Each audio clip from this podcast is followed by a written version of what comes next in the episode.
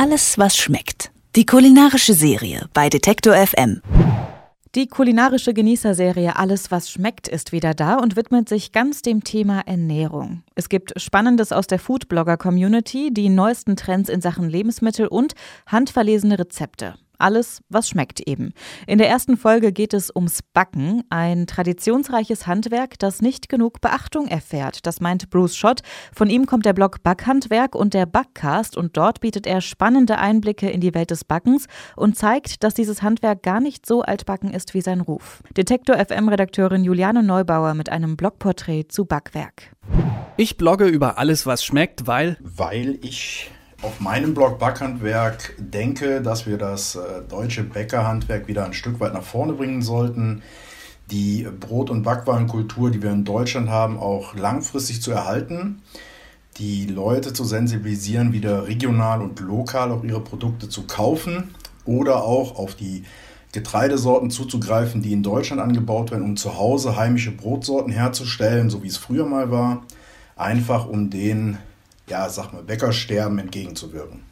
Ich bin gelernter Bäcker und äh, bin seit Jahren auch in der Branche unterwegs. Betreue heute noch tagtäglich mehrere Bäckereien äh, im Nordrhein-Westfalen zum größten Teil und ähm, versuche dort auch wirklich die kleineren Bäckereien gegenüber der Industrie oder den Lebensmitteleinzelhandel so ein Stück weit nach vorne zu bringen, ähm, zu sehen, dass auch mehr Leute diesen Beruf wählen, um dort auch ihre Ausbildung zu machen, um wirklich diese Tradition des Bäckerhandwerks auch weiterhin fortführen zu können, für die nächsten Generationen zu erhalten aber auch den Leuten dann über meinen Blog quasi zu vermitteln, was ist eigentlich da in der Backstube los, ähm, welche Fachbegriffe gibt es da, wie läuft das Ganze ab, der Ablauf an sich, um das einfach mal so ein bisschen aufzugreifen, dass es eigentlich ein sehr schönes Handwerk ist.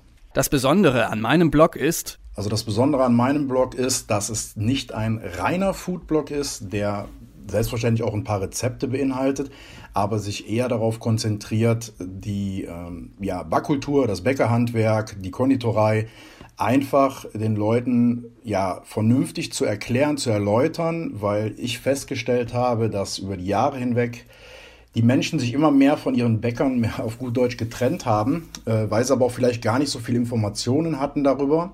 Und ich wollte halt dieses ja, angestaubte Image irgendwo des Bäckerhandwerks etwas moderner gestalten. Deswegen habe ich dann auch angefangen mit diesem Blog, ähm, den Podcast dazu gepackt, um einfach auch die junge Generation, die draußen unterwegs ist, wirklich da abzuholen, wo sie sich befindet. Das ist ja zum größten Teil im Netz. Und ähm, einfach, um das Ganze ein bisschen ja, moderner und frischer zu gestalten, als wie man eigentlich denkt, wie der Bäcker sein könnte. In meiner Küche findet man immer. In meiner Küche findet man eigentlich immer Roggen- und Weizenmehl, Salz, Pfeffer natürlich, ganz wichtig. Frisches Gemüse und alles, was man irgendwie in irgendeiner Form verbacken kann. Eier, Sahne, solche Sachen. Sollte auf jeden Fall frisch sein und vor allen Dingen bin ich jemand, der wirklich regional, lokal kauft.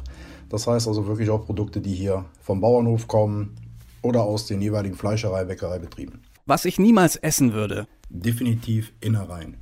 Sicherlich Fleisch sollte man sowieso den Konsum runterschrauben, soweit es geht. Also man muss ja nicht ganz komplett darauf verzichten, aber Innereien sind so Sachen seit der Kindheit her. Also ich wurde mal gezwungen, mehr oder weniger Leber zu essen.